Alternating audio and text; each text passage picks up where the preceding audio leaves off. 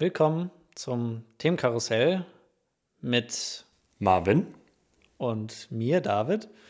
Und wir haben heute einiges für euch vorbereitet.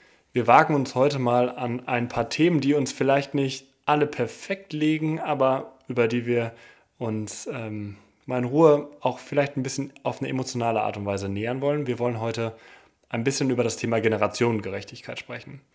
Und dabei legen wir ein bisschen Wert auf die Themen Rente, Rentenpolitik, Klimaschutz und natürlich Corona.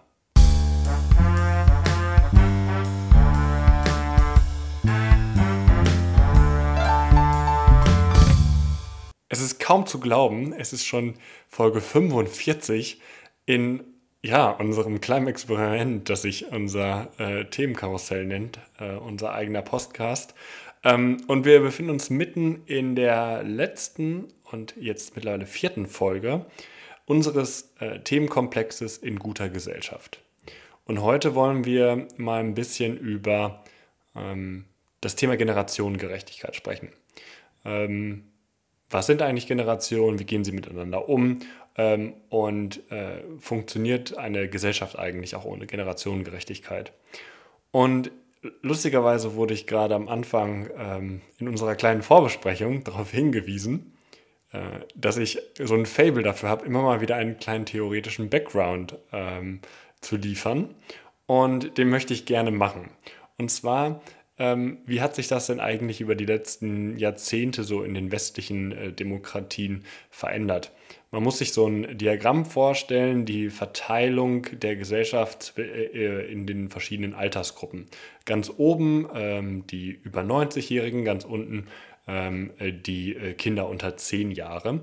Und früher hatte man so eine Art ähm, Muster einer Tanne. Also es waren oben wenig Menschen und dann gab es so einen starken Mittelbauch äh, um die 30- bis 50-Jährigen und ähm, weniger Kinder. Das sah ungefähr aus wie eine Tanne. Und mittlerweile hat sich die Tanne so ein bisschen in, in die Richtung eines Trichters entwickelt. Also deutlich mehr ältere Leute ähm, und eher so eine gleichmäßigere Verteilung, aber deutlich, äh, sagen wir, ab 40, 50, aber deutlich weniger Kinder. Und ja, das ist einfach mal ganz kurz der theoretische Background. Frage nach Frankfurt, Frage nach David. Eine Gesellschaft, die immer älter wird, ähm, die vielleicht auch weniger Kinder produziert, um es mal einfach technisch zu sagen. Was macht das mit einer Gesellschaft? Zunächst einmal, ähm, der Fachbegriff für das, was du gerade beschrieben hast, äh, nennt sich der demografische Wandel. Ähm, ja, das noch als kleine Ergänzung. Äh, und was macht das mit der Gesellschaft? Prinzipiell ist es so, dass ja Generationen immer durch verschiedene Ereignisse geprägt werden. Und dementsprechend hat jede Generation auch so seine äh, bestimmten Merkmale und ja, nicht, nicht Vorurteile, aber so bestimmte Eigenschaften. Und da ist es halt so, dass die nicht immer mit den anderen Generationen übereinstimmen und deswegen auch so ein gewisses Ungleichgewicht entsteht, vor allen Dingen ein gewisses Ungleichgewicht, wenn man die äh, älteren äh, Leute, also die älteren Generationen im Vergleich zu den jüngeren Generationen nimmt. Ähm, und da ist es so, dass es ja auch durch den demografischen Wandel mehr ältere Leute gibt als äh, jüngere Leute. Und da treten einige Probleme auf, und das wird ja so ein bisschen unter dem Begriff Generation Gerechtigkeit bzw. Ungerechtigkeit verstanden. Und das ist so mein Empfinden. Nachfrage, was glaubst du, gehe ich später darauf ein, aber ähm, Nachfrage, äh, zwischen welchen Generationen siehst du denn dieses Konfliktpotenzial? Hauptsächlich eigentlich äh, zwischen der ganz Jungen und der verhältnismäßig Alten. Also sowas äh, von, also so zwischen 16 und 21, 16 und 24 äh, und der älteren Generation, ja, weiß ich nicht, ab 65. Finde ich spannend. Also wir reden ja in diesem Podcast immer auch über Meinungen, äh, manchmal äh, untermauert durch Studien, aber jetzt befinden wir uns auf der Meinungsfront, glaube ich. Ähm, ich sehe das nämlich nicht so. Ich sehe das nämlich ein bisschen anders. Und zwar glaube ich, dass wir eher in, also ich glaube, dass die eine erste ähm, Generation, die du definiert hast, richtig ist, dass das so die, so wir und ein Ticken äh, jünger äh, sind. Ähm, aber ich sehe quasi die, die Konfliktgeneration nicht die über 65, über 70-Jährigen, also nicht die, das Alter unserer Großeltern, sondern ich sehe eher so die, unsere Elterngeneration als Konfliktpotenzial. Ähm, und das kannst du an, also meiner Meinung nach so an gewissen Beispielen wie Klimaschutz halt sichtbar machen. Ähm, deswegen, da bin ich ein bisschen anderer Meinung. Aber wie kommst du quasi darauf, dass, ähm, dass, dass sagen wir, Menschen über 65, 70, dass da so ein großes Konfliktpotenzial herrscht? Ähm, also nicht innerhalb der Generation, sondern quasi zwischen der ganz jungen Generation und der älteren Generation. Ähm, das meine ich. Und ja, ein Beispiel ist dafür, finde ich, ziemlich gut der Brexit. Denn da war es so, dass die äh, ältere Generation, also die ab 65, ähm, ja für, für einen Austritt aus der EU waren, während die junge Generation pro EU war. Und durch den demografischen Wandel war es dann so, dass ja, es zu einem Ergebnis kam, was ähm, die alten oder die ältere Generation so gewählt hat, aber die junge Generation, die für dies eine größere Bedeutung hat, weil sie länger mit der Entscheidung leben müssen, dass die nicht äh, berücksichtigt wurde oder eben weil es halt Demokratie ist. Ich bin mir jetzt nicht mehr ganz sicher, wie genau die ähm, Aufteilung äh, zwischen den einzelnen demografischen Gruppen waren. Es war ja generell ein sehr, sehr knappes Ergebnis.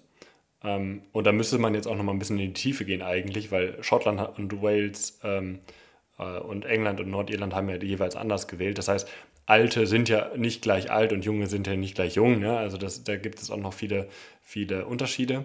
Ähm, aber ist ein gutes Beispiel, klar, da ist eine, da ist eine Konfliktlinie ganz klar zwischen ähm, einer pro-europäischen und pro-national-nationalistischen ähm, Sichtweise.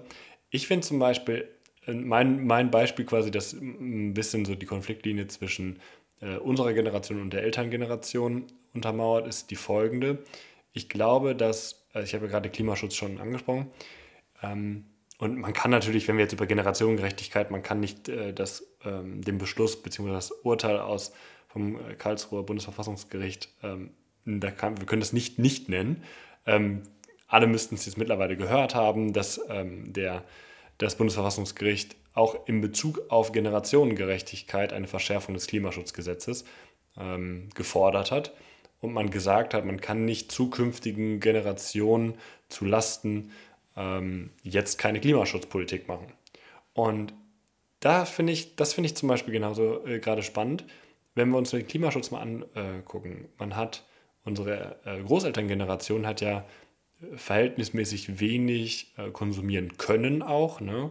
Ähm, und unsere Elterngeneration ist doch die Generation, die äh, quasi alles haben konnte, also die konsumieren konnte, die quasi Auto fahren konnte, die in den Urlaub fliegen konnte, die Kreuzfahrten machen konnte und ähm, die quasi eine Papaya oder was auch immer, was für ein Obst äh, 365 Tage im Jahr im Supermarkt kaufen konnte das ist für mich die Konfliktlinie, die sich da eher so aufträgt, die auch das Bundesverfassungsgericht gesagt hat. Die Leute, die jetzt gerade in der Entscheidung sind, und das sind nun mal die 40, 50, 60-Jährigen, ähm, also unsere Elterngeneration, ähm, dass die jetzt mal zurücktreten müssen für die Jungen. Das ist für mich so gerade die Generation, äh, das ist die Konfliktlinie, die sich gerade sehr, sehr stark auftut. Ich finde es schwierig zu sagen, welche Generation jetzt mit welcher anderen Generation im Konflikt steht, denn irgendwie gibt sowohl verschiedene Bereiche wie auch quasi verschiedene ähm, ja, Generationsgruppen oder Generationen. gibt es verschiedene Generationen, die miteinander in Konflikt stehen und das ist ja gar nicht nur, dass es ein Thema ist. Deswegen ist es auch irgendwie schwierig, das so auf äh, so, so einen Fokus zu setzen. Denn ich hätte jetzt direkt gesagt, ja, das stimmt erstmal, was du gesagt hast. Allerdings müssen, äh, muss unsere Elterngeneration und wir dann wahrscheinlich auch ja deutlich mehr arbeiten, ähm, damit äh, unsere Großeltern eine gute Rente haben. Und das ist ja irgendwie auch nicht gerecht, aber es ist so äh, einfach wegen des demografischen Wandels. Ja, ja, gut, aber jetzt können wir, das kann man so eigentlich nicht stehen lassen, weil wir ja, ähm, klar, das System, weil da, das, darauf wollte ich nämlich eigentlich hinaus mit meiner Eingangsfrage, da komme ich gleich nochmal drauf zurück, was das quasi auch vor, vor eine, was das für so eine Gesellschaft auch vor Schwierigkeiten äh, setzt.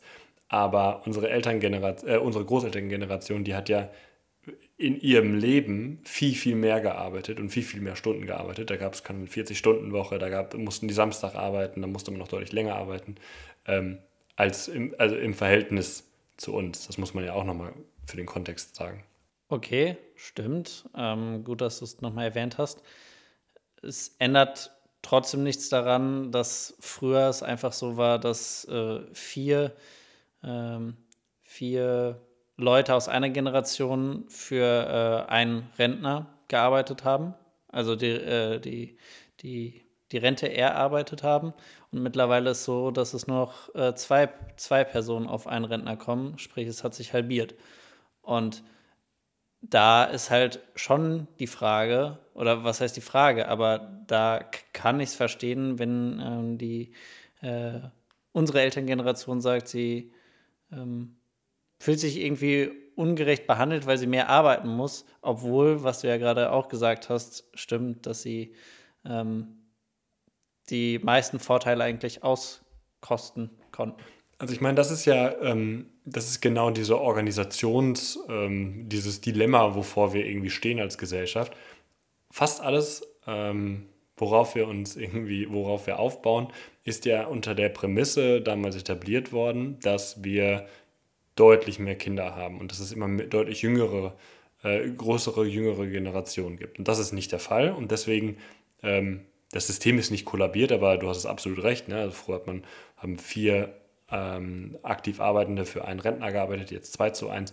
Ähm, und das wird sich zunehmend logischerweise verschlimmern. Ich sehe das gar nicht, dass jetzt unbedingt unsere Elterngeneration da irgendwie äh, sich fragt, weil die sind in ein paar Jahren eh im Rentenalter. Wir haben halt noch einen viel, viel größeren ähm, viel, viel größeren Sprint da zu laufen. Und ich meine, irgendwann kriegen wir auch Kinder, dann, wenn wir das System an sich nicht ändern, ähm, äh, ja, laufen wir vielleicht einfach wirklich äh, äh, in die Gefahr hinein, dass es kollabiert.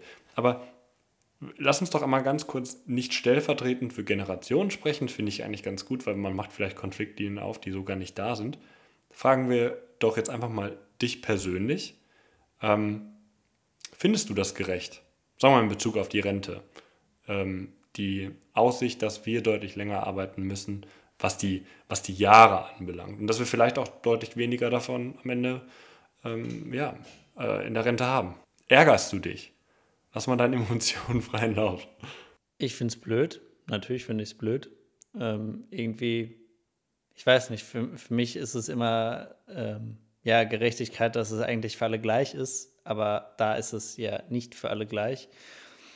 Ähm, aber für mich ist das System, so wie es ist, nicht, nicht veränderbar, beziehungsweise es ist gut, dass es das so gibt. Äh, und ich bin froh, dass es das gibt. Und es sollte eigentlich auch meiner Meinung nach so weiter bestehen. Und deswegen ist es dahingehend einfach nur konsequent, weil's, weil, also es ist ja einfach der Fakt, äh, dass es äh, weniger Kinder geboren werden, als, äh, als, da, weil, äh, als es damals der Fall war. Und deswegen finde ich es im ersten Moment nicht gerecht. Ich wüsste aber auch nicht, wie man es besser machen könnte. Und deswegen finde ich es okay. Aber da zum einen die Frage, wie siehst du das? Und zum anderen, ähm, auch, auf die, äh, auch in Vorbereitung auf die Folge habe ich ein Interview gesehen, wo ähm, eine Interviewerin auf äh, andere Personen in der Öffentlichkeit zugegangen ist und gefragt hat, ähm, ob es für sie okay wäre, wenn sie drei Jahre länger arbeiten würden, damit es der Generation danach besser geht. Und das ist ja quasi auch nicht gerecht, aber irgendwie ist es so ein bisschen die, eigentlich sind wir eine Gesellschaft.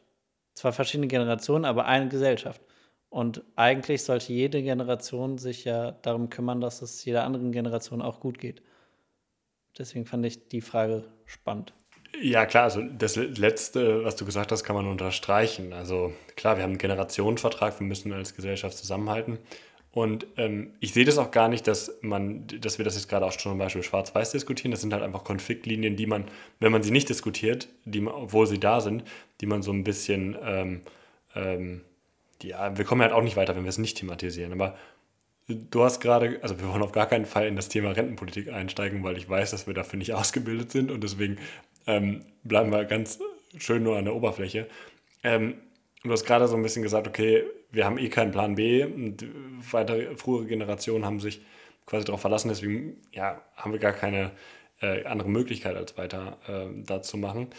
Ich, ich glaube, wir haben gar keine andere Möglichkeit, außer das ganze The äh, System irgendwie auf den Kopf zu stellen, weil wenn das mit der Prämisse gar, ähm, gebildet wurde damals, das System, dass halt es eine deutlich größere ähm, Masse an Menschen gibt, die ähm, halt äh, in, die, äh, in die Sozialversicherung einzahlen, dann, und das nicht mehr der Fall ist, dann müssen wir halt das System ändern.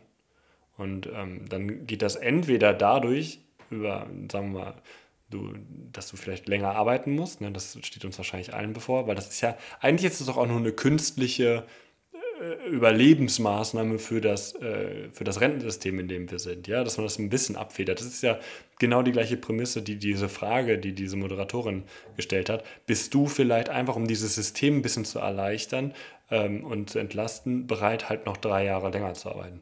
Be beziehungsweise, was mich interessiert bei, an der Frage, ähm, sag mal, du bist in dem Alter, keine Ahnung, 67, 65, wärst du denn in der damals, vielleicht dann, also dauert noch ein bisschen, aber Würdest du drei Jahre länger arbeiten? Ich alleine wahrscheinlich nicht, wenn es die ganze Generation machen würde oder man sich darauf einigt, dass man das, also man kann es ja nur zusammen schaffen und dabei ist aber jeder Einzelne relevant ähm, und man dieses Gemeinschaftsgefühl hat oder man merkt, dass die Gesellschaft auch dafür bereit ist, als Gemeinschaft äh, angesehen zu werden oder äh, so zu handeln, äh, dann definitiv.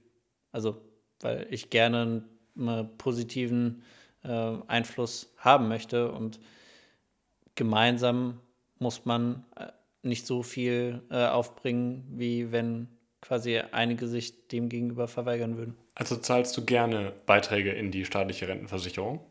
Wahrscheinlich das erste Mal darüber Gedanken gemacht, also so wie ich jetzt gerade dem Moment. Ja, also eine Wahl habe ich nicht und weil ich das System eigentlich gut finde, habe ich kein Problem damit, aber es ist natürlich doof, dass äh, dann vom Bruttolohn immer so viel weggeht. Aber gut, so ist das System und ja. Das ist, das ist so eine sehr deutsche Antwort, wenn ich das mal eben sagen darf, glaube ich. So, ja, das ist halt so und wir können es nicht ändern und deswegen bleibt das halt auch immer so. Deswegen, damit kann ich mich sehr identifizieren. Ne, der Punkt ist einfach, ich habe keine bessere Lösung. So, wenn ich eine bessere Lösung hätte oder mir da wirklich großartig viele Gedanken gemacht hätte, okay, aber habe ich halt nicht und werde ich wahrscheinlich auch nicht in Zukunft so auf die Schnelle gemacht haben, weil ich dafür einfach zu viele andere Interessensgebiete habe. Äh, ja, also nochmal, aber wenigstens, bevor wir quasi das Thema Rentenpolitik so ein bisschen äh, verlassen, hast du das Gefühl, dass, ähm, dass ältere Menschen, die ja, wenn du dir Zahlen anguckst, äh, Wahlanalysen, häufiger zur Wahl gehen als jüngere Menschen? Also es gibt also es gibt zwei Tendenzen, Menschen mit mehr Geld gehen häufiger zur Wahl und Menschen eines höheren Alters gehen häufiger zur Wahl. Ähm, hast du das Gefühl, man macht eher Politik für ähm, ältere Generationen? Um direkt zu sein, ja, finde ich. Ähm, das, das merkt man allein. Also ich finde ein gutes Beispiel dafür ist es jetzt so während der, na okay, das ist jetzt nicht mehr die Rentenpolitik, aber äh, bei Corona.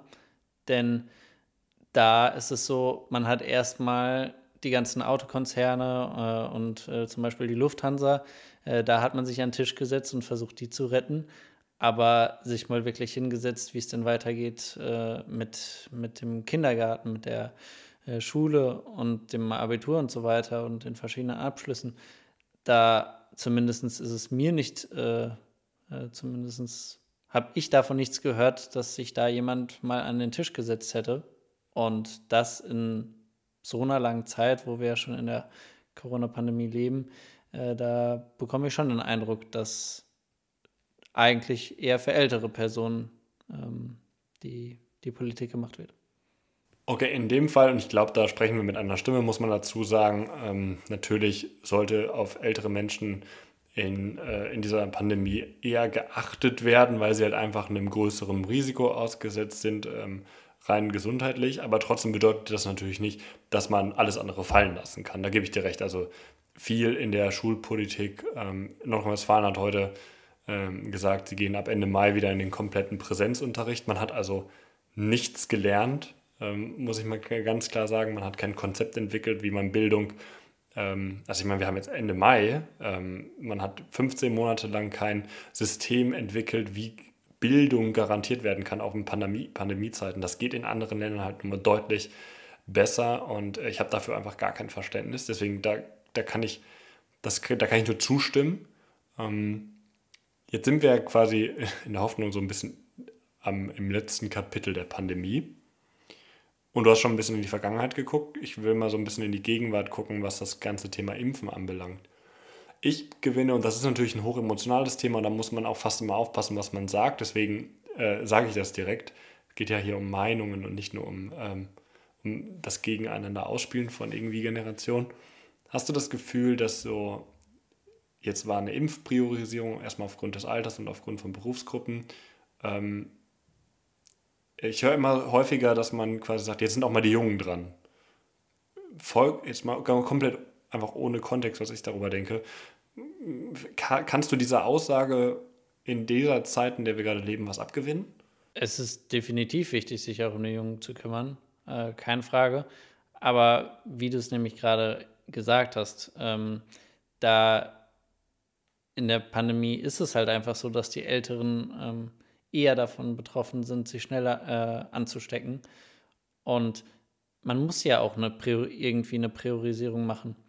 Und deswegen, ich finde es gut, dass wir das gemacht haben. Und ich glaube, jeder, den man äh, fragen würde, ähm, wie er die Einteilung gemacht hätte, hätte sie anders gemacht. Aber ich finde es gut, wie wir sie gemacht haben. Aber wir hätten vielleicht auch noch ein bisschen genauer priorisieren können. Äh, und jetzt, also weil zum Beispiel jetzt als vierte Impfgruppe beziehungsweise als dritte kann man sich ja auch drüber streiten, äh, da hätte ich definitiv dann die äh, jüngeren ähm, Kinder und Jugendliche gesehen, denn dass die eine vernünftige Schulbildung bekommen, ist auch wichtig, unabhängig jetzt davon, dass natürlich äh, jetzt der Impfstoff erst zugelassen muss für die entsprechenden Gruppen. Genau, also da sprechen wir natürlich über die, ähm, ich weiß gar nicht, ob über die unter 16 oder unter 18-Jährigen, aber auf jeden Fall ähm, für die Generation, da muss der Impfstoff zugelassen werden. Okay, also noch eine, noch eine leicht diplomatische Antwort, wenn ich das mal so ein, ähm, äh, so ein bisschen äh, in Kontext setzen kann. Ich glaube, ich gehe mal einen Schritt weiter. Junge Menschen wie ähm, in unserem Alter, aber auch jünger, haben sich jetzt quasi 15 Monate äußerst zusammengerissen? Haben sie nicht ein Recht darauf, deutlich früher geimpft zu werden? Oder deutlich vorher Freiheiten zu bekommen? Ja, haben sie. Aber ich weiß nicht, die ganze Gesellschaft musste sich ja zusammenreißen. Es ist ja nicht nur, dass es nur die Jungen waren, sondern äh, auch wir, quasi die etwas Älteren, äh, mit 24 und 25. Äh, aber auch un unsere Eltern und so weiter. Also, oder auch die Großeltern, dass, äh, dass sie so gar nicht raus konnten und äh, auch vor allen Dingen, wenn sie eine Vorerkrankung hatten, ähm, da, also ja, natürlich haben sie auch das Recht, dann, nachdem man sich äh, zusammengerissen hat, ähm, ihre, also geimpft zu werden. Aber eigentlich so zum Thema, dass eigentlich Freiheit aller Generationen mit Generationengerechtigkeit gemeint ist, finde ich, dass alle das gleiche Rechte eingehen haben, was wiederum eigentlich die Impfpriorisierung in Frage stellen würde. Also um es klarzustellen, ich finde die Impfpriorisierung, die wir gemacht haben, auch zu weiten Teilen ganz, ganz richtig. Ich habe an manchen Aspekten natürlich auch Kritikpunkte, wie du es gerade schon ange, äh, ähm, angesprochen hast. Aber ich finde, du hast natürlich recht. Wir haben alle mussten sich zurücknehmen. Und auch die, das hat ja auch deshalb nur so gut funktioniert in weiten Teilen, weil sich jeder Einzelne in einer Gesellschaft zurückgenommen hat für das große Ganze. Und die, das große Ganze war es zu verhindern, dass die, ähm, dass die ähm, Infrastruktur, die medizinische Infrastruktur in Deutschland darunter leidet oder vielleicht sogar zusammenbricht. Und das haben wir gemeinsam geschafft. Aber, und das ist ja, glaube ich, dann die, der Punkt, und ich höre die, hör diese Diskussion, muss ich ehrlich sagen, ganz, ganz selten so offen, wie wir sie jetzt gerade aussprechen, sondern eher so unter vorgehaltener Hand. Und das finde ich so schade, weil eigentlich, das bedeutet ja nicht, dass man irgendjemanden angreift, aber wenn diese Gedanken kursieren, dann muss man sie halt thematisieren. Und der, der Punkt, wo ich sage, okay, andere Leute haben sich ähm, auch zurückgenommen, da hast du natürlich absolut recht. Aber andere Menschen hatten quasi ein, ein höheres Risiko daran auch zu erkranken. Wir sprechen ja über Wahrscheinlichkeiten. Junge Menschen wie du und ich, die bin ohne Vorerkrankung, die haben wahrscheinlich Corona gehabt, ohne es zu, gemerkt zu haben. Und die haben sich trotzdem zurückgenommen, weil denen ja gesagt wurde, macht das für ältere Generationen. Das ist ein gutes Beispiel für Generationengerechtigkeit. Aber jetzt ist ja die Frage, und es ist auch gut, dass wir es gemacht haben, um Gottes Willen. Aber jetzt ist ja die Frage, muss man es nicht andersrum jetzt drehen und sagen, danke, dass ihr es gemacht habt, ihr bekommt jetzt eine Priorisierung, weil ihr euch zurückgenommen habt. Kann man auch so sehen. Also fände ich auch gerecht. Da habe ich jetzt quasi nichts gegen. Ähm, habe jetzt aber auch nicht die klare Meinung, dass ich sage, ja, äh, sie, äh, die bekommen jetzt auch eine Priorisierung. Ähm, ich weiß nicht, ich finde es auch schwierig, als einzelne Person über, ne, über ja, die, die gesamte Gesellschaft zu urteilen. Oder nicht zu urteilen, aber eine Einteilung vorzunehmen. Ich frage dich auch nicht um für die gesamte Gesellschaft, sondern du bist ja ein Teil der der genau dieser jungen Menschen, ne, die, genauso wie ich, die quasi gar kein Risiko gehabt haben, einfach nur, also ne, es kann immer Ausnahmen geben, klar, ne, aber im medizinischen Sinn, und man hat sich trotzdem zurückgenommen, halt für das Große und Ganze. Hättest du, und hast du das Gefühl, es wird wahrgenommen? Also du als Einzelperson, nicht die Generation der Jungen. Ähm, Finde ich schwierig jetzt direkt so zu beantworten, einfach aus dem Grund, weil es ja auch noch verschiedene ähm, ähm, ja, nicht Kategorien gibt, aber sowas äh, zum Beispiel wie äh, Armut ähm, oder auch zum Beispiel jetzt, ob man schon äh, Kinder hat oder nicht, das, das spielt ja auch da rein, wie schwer für eine Person die, äh, die, die Pandemie jetzt war. Weil ich würde sagen, für uns war sie verhältnismäßig in Ordnung. Ja, aber für, für dich, also nicht für uns als Kollektiv, als Generation, hast du das Gefühl, du hast dich ja zurückgenommen, weil man es dir gesagt hat. Und weil du das Gefühl, weil du es nachvollzogen hast, sonst würde man es ja nicht machen. Und so viel, so wie ganz viele Leute haben, hast, äh, hat man sich zurückgehalten. Und jetzt hast du das Gefühl, Ende Mai 2021, die Gesellschaft hat es dir gedankt, dass du das so gemacht hat. hast. Ich weiß nicht, ob es mir wer gedankt hat. Ich hätte auch wenn es mir keiner gesagt hätte, auch so gehandelt. Und ich bin gefühlt eine Person, die jetzt mit als letztes geimpft wird. Und ähm, das weiß ich nicht, finde ich gar nicht so das Problem. Also, weil ich, wie gesagt, äh, mir ging es äh, in der Pandemie verhältnismäßig gut. Also ich musste mich nur zurücknehmen. Was heißt nur? Aber ähm, ich hatte quasi keine großartigen Einschränkungen und äh, im Verhältnis zu äh, dem, was andere Leute haben, äh, finde ich, ging es mir sehr gut. Deswegen habe ich kein Problem damit, wenn ich jetzt eher einer zu, zu einer der letzteren gehöre, die geimpft werden. Äh, finde ich ganz spannend, dass du das so ein, ähm, ähm, dass du das so einordnest. Ich äh, kriege das aus Erzählungen eher anders mit. Ich, deswegen habe ich dich auch so auch äh, sehr häufig hinterhergefragt, weil ich kriege immer mit, dass man sauer darüber ist, dass man halt nicht diese Aufmerksamkeit bekommen hat, dass man nicht das Gefühl hat, es wurde einem gedankt. Und das ist nämlich nochmal wieder so ein Konfliktpotenzial für die Zukunft, ähm, wovor ich auch so ein bisschen Angst habe, weil wir dürfen natürlich nicht, ne? es gibt, ist wichtig, eine, eine Gesellschaft fundiert ja auf so Generationenverträge und dass wir da nicht die Generationen gegeneinander ausspielen sollen. Ähm, aber ich hatte, habe ein bisschen das Gefühl, dass in den letzten Wochen sich etwas entwickelt hat, das sich so ein bisschen in diese Richtung entwickelt. Ähm, und dass halt das Covid einer dieser, einer dieser Treiber ist. Ich hoffe natürlich, ich habe Unrecht, aber das ist so ein bisschen meine, ähm, meine eigene Einschätzung der Dinge. Okay, aber äh, wie, wie ist das bei dir? Also ich meine, das eine ist ja, wie du die anderen wahrnimmst und was sich entwickelt, aber wie ist es bei dir? Ich bin so ein bisschen, äh, ich bin so ein bisschen zwiegespalten. Ich habe dafür eigentlich, ähm, ich habe für die generelle Aussage Verständnis, dass man äh, man sich so, so stark auch zurückgenommen hat und dass man jetzt auch mal nicht mehr kann und man braucht und man ist vor allem auch in jungen, in, in jungen Jahren ist, man hat ja auch man, ein viel, viel größeres Bedürfnis, sich auszuleben und mobil zu sein, Urlaub zu machen, Erfahrungen zu sammeln. Ähm, deswegen kann ich das sehr, sehr gut nachvollziehen. Und du hast ja gerade auch nochmal, ähm, du hast ja gerade auch nochmal einen ganz, oder wir haben gerade einen ganz guten Punkt nochmal angesprochen, der ja vor allem bei noch deutlich jüngeren ähm, ein größeres Thema ist Klar, es war für niemanden perfekt, diese Situation. Ähm, und gefährlich war sie auch für viele Leute, aber für äh, ganz viele Menschen, im, äh, im, die arbeiten, war es klar, sie hatten Maske auf, aber war es ein verhältnismäßig gleicher Arbeitsalltag. Ja? Man hat sich entweder seit März letzten Jahres auf Homeoffice einstellen können. Das ist das eine Extrem. Es hat sich quasi nichts daran geändert. Das heißt, man konnte eine gewisse Routine aufbauen. Und auf der anderen Seite gibt es aber auch beispielsweise das typische Beispiel einer, eines Kassierers, ähm, irgendwie an der Kasse, der zwar eine Plexiglasscheibe vor sich hat und eine Maske auf hat, aber bei dem sich auch nicht viel geändert hat. Das war so eine gewisse Struktur. Und das habe ich bei ganz vielen Kindern, wenn man auch mit Lehrern spricht, nicht gehabt. Die hatten nicht diese Struktur. Die mussten quasi von jetzt auf gleich wieder umswitchen. Ähm, ich habe von äh, vielen äh, Berliner Schulen gehört, die quasi am Montagmorgen irgendwie um 7 Uhr eine Mail rausgehauen haben an alle Lehrer, äh, an alle Schüler und die Eltern, die gesagt haben, heute ist Präsenzunterricht oder heute ist das und das. Also diese Unsicherheit. Deswegen dafür habe ich sehr, sehr viel Verständnis, dass man sich da auch aufregt und dass das jetzt so ein bisschen hochköchelt und davor habe ich Angst. Und die zweite Seite mache ich jetzt deutlich kürzer. Die zweite Seite geht so ein bisschen in deine Richtung. Meine private Meinung ist, mir geht es gut und deswegen kann ich auch warten. Also ich habe kein Problem, wenn sich das jetzt quasi noch ein paar Wochen zieht. Und das ist, das ist so quasi eine sehr lange Antwort auf deine Frage. Ja, das ist gut.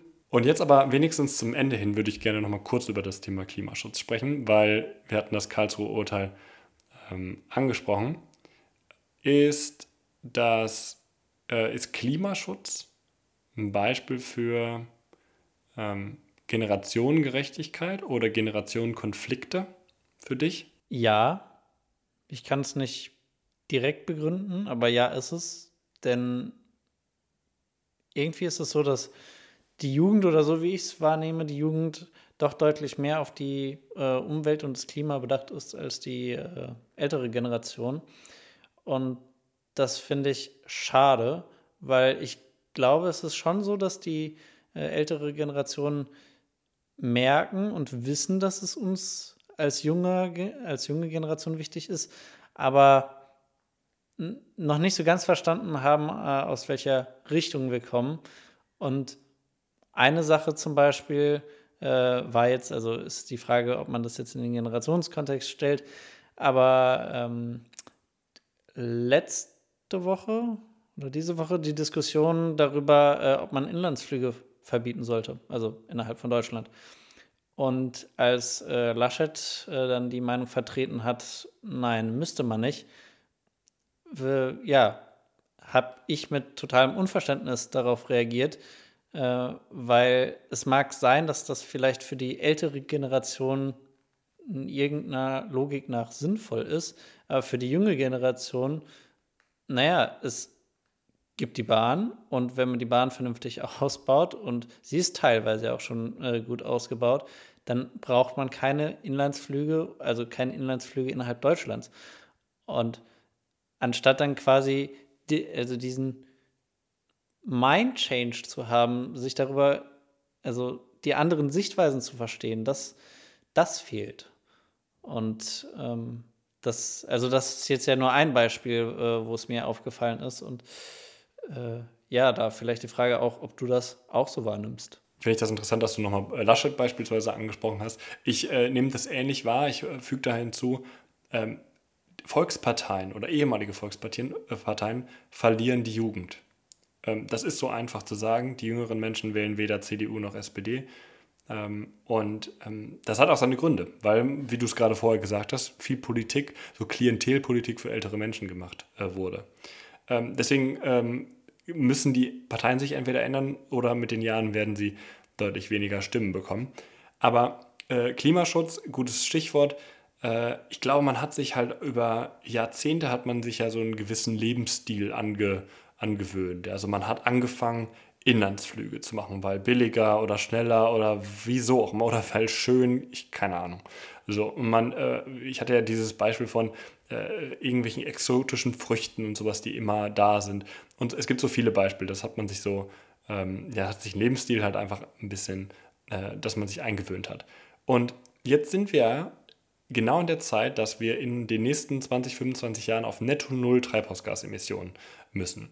Und äh, Fridays for Future sagt ja beispielsweise auch schon in den nächsten 14 bis 15 Jahren. Ähm, was ich als Nicht-Klimaexperte nicht sagen kann, ne? aber äh, auf jeden Fall in den nächsten 15 bis 25 Jahren. Das heißt, ähm, wir müssen so oder so Dinge verbieten. Wir müssen einfach Dinge, wie wir über Dinge nachdenken, äh, das müssen wir verändern. Also entweder gibt es nun mal ähm, gibt es nun mal keine Inlandsflüge mehr und dafür halt eine bessere Bahn oder es gibt keine Inlandsflüge und dann halt keine bessere Bahn. Dann kann es halt, muss es halt länger dauern. Ähm, und ich glaube, da wird sich auch das ist so eine klassische Konfliktlinie im Moment, die, die glaube ich, auch ein bisschen eskalieren wird. Und wo quasi ältere Menschen auch sich in eine Richtung vielleicht auch politisch orientieren, also vielleicht Parteien wählen, die eher auf den Status quo oder auf kleine Trippelschritte aus sind und dann progressivere äh, Parteien sich auch ein bisschen etablieren, die, ja, die eher jüngere Generationen an, äh, anziehen. Wobei das natürlich auch beides keine äh, absolut homogenen Gruppen sind. Ne? Das muss man dazu auch sagen. Okay, vielleicht passt das jetzt ganz gut. Was findest du ähm, oder was hältst du äh, davon, das Wahlalter auf 16 herabzustufen, beziehungsweise vielleicht sogar das Wahlalter äh, ab einem gewissen Alter zu beschränken? Ich habe von dem letzten Teil noch gar nichts gehört. Also ähm, das würde auch meinem Grundsatz von den fünf Wahlgrundsätzen in Deutschland ähm, würde mich, also das würde mich wundern. Ich glaube gar nicht, dass es verfassungsgemäß geht. Ähm, was man natürlich machen kann, ist das auf 16 absenken. Und ich, ich muss ehrlich sagen, ist für mich ein No-Brainer, würde ich sofort machen. Auf, auf europäischer Ebene, auf kommunaler Ebene äh, gibt es das eh schon. Und dass das auf äh, jetzt in Nordrhein-Westfalen beispielsweise auf Landes- und Bundesebene äh, irgendwann kommt, das ist für mich eigentlich nur eine Frage der Zeit. Mich wundert das wirklich, dass das noch nicht zur Bundestagswahl umgesetzt wurde. Aber für mich ist das selbstverständlich, dass man mit 16 auch politisch aktiv ist. Es gibt ganz viele Jugendorganisationen von politischen Parteien. Da kannst du ab 14 äh, Mitglied werden. Wieso man dann nicht ab 16 wählen kann, verstehe ich nicht. Vor allem, wenn man sich eben anguckt, äh, wer alles zu Fridays for Future und ähnlichen Bewegungen geht, äh, da findet man ja eben genau die jungen Leute. Und deswegen fände ich das auch total sinnvoll, wenn man das einfach mal umsetzen würde. Und das ist ein wunderbares Beispiel halt auch, dass die Jugend nicht äh, pauschal Politik verdrossen ist, ähm, sondern dass man sich sehr, sehr wohl für Politik interessieren kann und sich, sich sehr, sehr viele junge Menschen halt auch für Politik interessieren. Auch nicht nur Fridays for Future, also Grüne, ja, also ich kenne ganz viele Menschen, die auch ähm, junge Liberale sind, die also in der FDP sind. Ähm, ich kenne auch ganz viele JUler, äh, also die, die bei der CDU, CSU aktiv sind. Das heißt, es ist auch nicht komplett homogen. Aber natürlich, also ich, oder beziehungsweise kurzer wenigstens Check, bist du da ähnlicher Meinung? Ja, äh, jetzt ja, beziehungsweise wo wir äh, drüber geredet haben und in der Vorbereitung ja, definitiv. Da hat sich nämlich bei mir äh, herauskristallisiert, ähm, dass ich das auf jeden Fall gut finde. Also vielleicht muss man dazu sagen, immer wenn ich mich damit beschäftigt habe, äh, welche Partei ich wähle, habe ich auch auf diese Frage geachtet. Und bei der Frage war ich immer verhalten, weil ich mir gedacht habe, ja, es hat ja auch schon einen Grund, weil man muss ja irgendwie ein gewisses Alter, eine gewisse Reife haben. Ähm, aber mittlerweile denke ich mir, dass ist total sinnvoll, weil eben die Jugend sich äh, so für, für, Politik interessiert. Und ich meine, die, die sich nicht für Politik interessieren, die brauchen ja auch nicht wählen zu gehen. Also ist zwar doof, aber die müssen ja nicht wählen gehen. Und ähm, ja, man, man hat ja auch äh, eigentlich die gesamte Schullaufbahn äh, Politikunterricht und da setzt man sich auch schon intensiv äh, damit auseinander. Deswegen, also für mich ist das eigentlich auch ein No-Brainer. Ich würde es gar nicht mit im Kontext mit Politikunterricht oder sowas sehen, weil ähm, du Wissen übers politisches System hilft natürlich, aber du bist ja, also du bist ja einfach von Grund auf ein politischer Mensch. Du hast ja Grundüberzeugungen und ähm, die entwickeln sich so früh, dass ich glaube, dass das, ähm, dass das nur sinnvoll ist.